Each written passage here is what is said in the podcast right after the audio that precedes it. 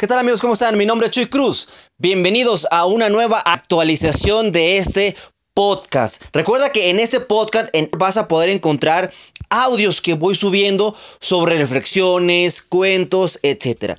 Y hoy quiero platicar contigo un, un cuento que es muy anecdótico, que platican sobre la historia de Gandhi. Recordemos que Gandhi estudió en Inglaterra la carrera de Derecho. Va. Cuando Mahatma Gandhi estudiaba Derecho en Londres, un profesor de apellido Peters le tenía mala voluntad. Pero el alumno Gandhi nunca bajó la cabeza y eran muy comunes sus encuentros. Un día Peters, el profesor, estaba almorzando en el comedor de la universidad y Gandhi venía con su bandeja y se sentó al lado del maestro.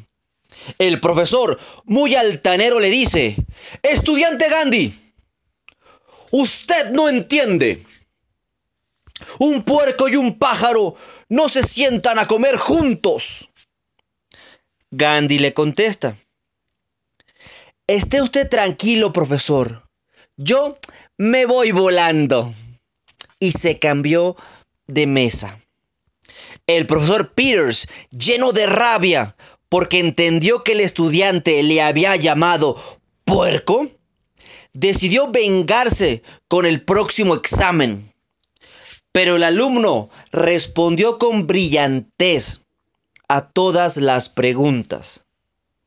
Entonces, el profesor le hace la siguiente interpelación. Gandhi, si usted va caminando por la calle y se encuentra dos bolsas, una llena de sabiduría y otra de dinero, ¿cuál de las dos se lleva? Gandhi responde sin titubear. Claro que el dinero, profesor. El profesor sonriendo le dice, yo, en su lugar, hubiera agarrado la sabiduría. ¿No le parece? Gandhi responde, cada uno toma lo que no tiene, profesor. El profesor ya histérico escribe en la hoja del examen, idiota, y se lo devuelve al joven. Gandhi toma la hoja y se sienta. Al cabo de unos minutos, se dirige al profesor y le dice, Profesor Peters, Usted me ha firmado la hoja, pero no me puso la calificación. Moraleja, si permites que una ofensa te dañe, te va a dañar. Pero si no lo permites, la ofensa volverá al lugar de donde salió.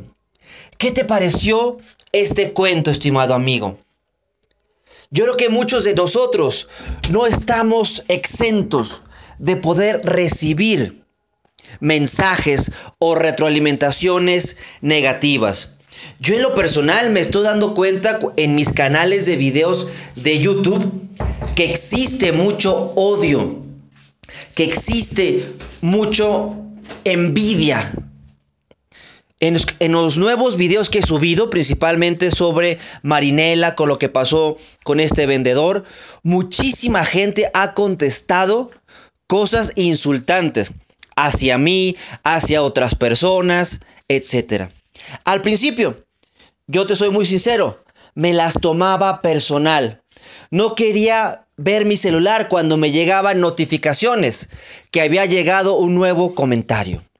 Pero me acuerdo mucho de este texto de Gandhi. Cómo ese profesor le quería compartir a Gandhi lo que él tenía que era ira, frustración e ignorancia. ¿Y qué fue lo que hizo Gandhi? Le compartió lo que él tenía. Sabiduría, inteligencia, sentido del humor. No te tomes las cosas a personal, amigos. Lo que no es cierto, ni coraje da. Lo que te choca, te checa.